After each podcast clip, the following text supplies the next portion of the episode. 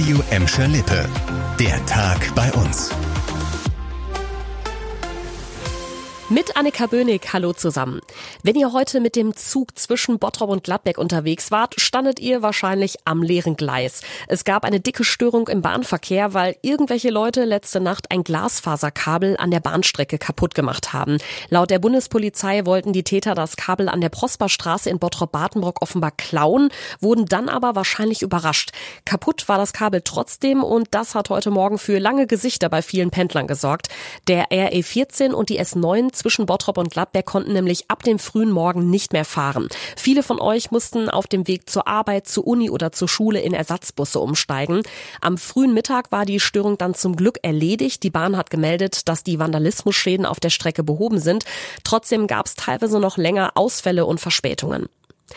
Gemeckert wird ja immer ganz schnell über Dinge, die nicht funktionieren, aber ganz viele Sachen bei uns laufen auch richtig gut. Zum Beispiel bei der GGW in Gelsenkirchen, der gemeinnützigen Wohnungsbaugesellschaft. Die hat im vergangenen Jahr mit vielen Bauprojekten dafür gesorgt, dass Gelsenkirchen familienfreundlich bleibt. Heute hat die GGW Bilanz gezogen. Unter anderem ist eine neue Kita an der Leitestraße entstanden, eine Grundschule in Schalke und ein barrierefreies Wohnhaus in Ückendorf. Das sogar auf dem Gelände einer ehemaligen Schrottimmobilie.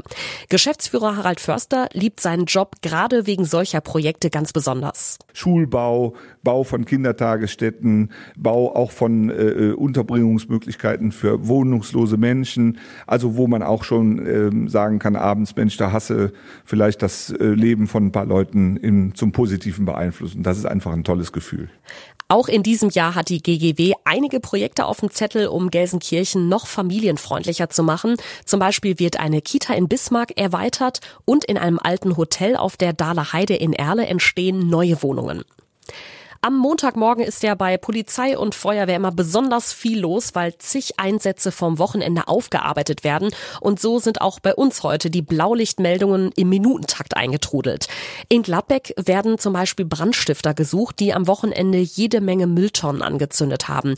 14 Tonnen haben die Unbekannten in Brand gesetzt, unter anderem auf Schulhöfen in der Gladbecker Innenstadt.